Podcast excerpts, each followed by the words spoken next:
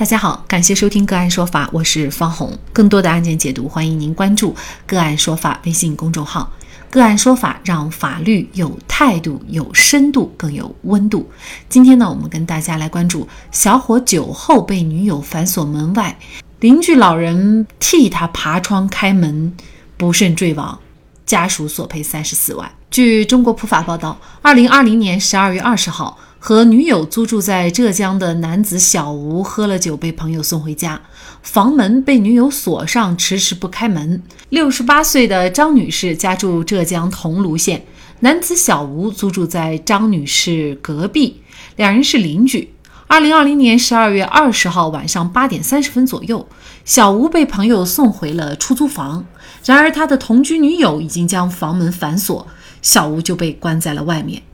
在小吴叫女友开门的过程当中，张女士从自己的房屋走出来，问发生了什么事情。双方交流了几句话以后，张女士回到自己的房内。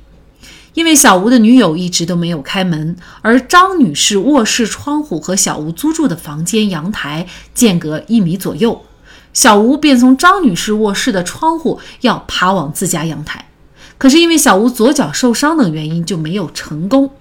而就在当晚九点左右。张女士从自己卧室窗户爬往小吴租住的阳台过程当中坠楼身亡。事后，张女士的家属把小吴起诉到了法院。张女士家属认为，因为小吴喝过酒，并且腿脚不好，所以由张女士帮他爬窗户开门，随后发生张女士坠楼死亡的事故。他们认为，张女士是为了小吴的相关权益导致的死亡，受益人小吴应当适当赔偿，扣除已付的三万元。小吴还需要承担三十四万多元，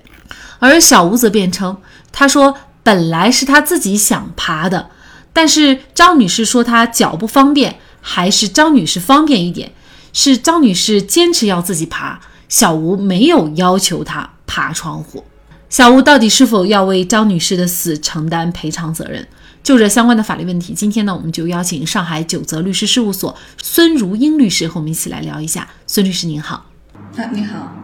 嗯，好，非常感谢孙律师哈。小吴他是否要为张女士的死来赔偿责任？您觉得这个判断的关键的标准是什么？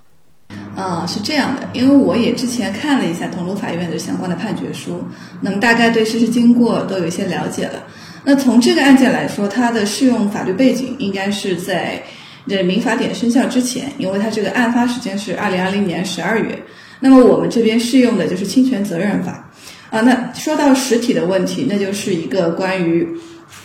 这个张女士好意施惠的行为啊，导致意外坠楼身亡，她的死亡金、其他费用，小吴要不要承担？那承担的话，赔偿标准如何确定？啊，这两个递进式的问题，它的关键还是要落实到案件的细节，啊，也就是说，小吴有无向那个张女士啊求助？或让他去爬楼帮他开门的这个事实情况，啊，那么在实践中呢，呃，如何求证？呃，小吴有没有让张女士主动去帮他爬楼开门这个情况呢？我们一般呢是通过啊很多佐证需要一起来证明的。那么庭审中，小吴他单方面陈述说这个张女士自己坚持要爬，啊，他并没有要求他爬窗户。啊，那这种单方面的陈述，没有在没有其他佐证的情况下，就是我们不能认为小吴他是存在这种诱导张女士降低对坠楼危险的预判，然后让她去呃主动帮她爬楼开门的。呃，所以说呢，这种情况下，张女士的行为就是属于呃一个好意帮助或者见义勇为的这种行为。啊，那么这就是本案的关键点。那法院呢，我相信他也应该结合了张女士和小吴之间的日常这个邻里的关系。啊，以及呃，张女士在爬爬楼之前有没有其他的行为，积极的要帮助小吴去解解除这种困境的这种前奏行为，啊，那么再结合一般人的逻辑推理啊，那么综合判定下来，啊，小吴的陈述与事实相一致，它的可能性是比较大的，啊，因此啊，做出了这样的判决啊。啊，根据侵权责任法来说啊，侵权责任法二十四条说，受害人和行为人对损害的发生都没有过错的啊，那么可以根据实际情况啊，基于这个公平责任啊，双方共同分担这个损失啊。那么公平责任呢，我们一般认为就是基于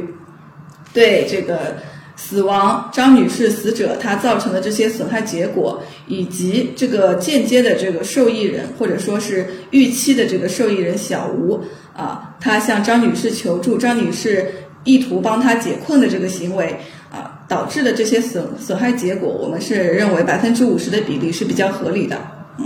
那这个案件，一审法院呢，他审理认为啊，张女士在好意帮助小吴的行为过程当中而坠楼身亡。那对于张女士乐于助人的行为予以肯定。由于本案当中张女士、小吴对损害的发生都没有过错，由双方来分担这个损失，所以呢，呃，最后酌定由小吴补偿原告。九万元。既然这个小吴没有任何过错，我也没有呃让你去爬楼梯，那你还要小吴平白的去承担九万块钱的损失？呃，这是不是一种和稀泥的一种判决？您怎么看呢？其实判决书上呢，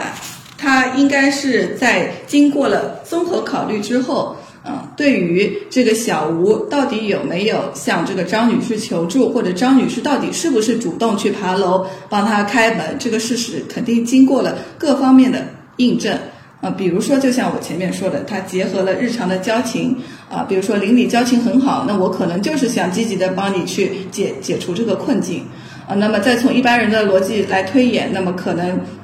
小吴他困在里面，然后他的邻居帮他去开门。小吴可能再三劝阻了，叫他不要开。啊，这种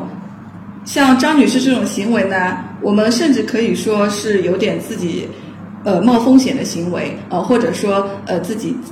对于这个坠楼危险的预判啊有点失误的。那么这种情况下呢，小吴他对于这个预期，他作为这个预期的受益人啊。他还是需要承担一定的责任的。那么，不管是说从情理上来说，啊，或者说从法理上来说，啊，如果说对于这个公平原则，啊，还有社会维稳的角度来看，判决百分之五十的赔偿责任是比较合理的。那么，一方面是对见义勇为、好意施惠的这个行为人的行为予以肯定以及权益的保护。那么，对于社会的这个舆论方面也是有一定的导向性的。那么，另一方面呢？呃，对于这个受害人家属财产上、精神上的损失做了一定的弥补，那我觉得这样的判决是比较公正的。嗯，这个案件是适用侵权责任法，但现在呢，这个民法典生效以后呢，这一类的案件呢就适用民法典了。如果是用民法典的话，这个判决可能会有一些变化吗？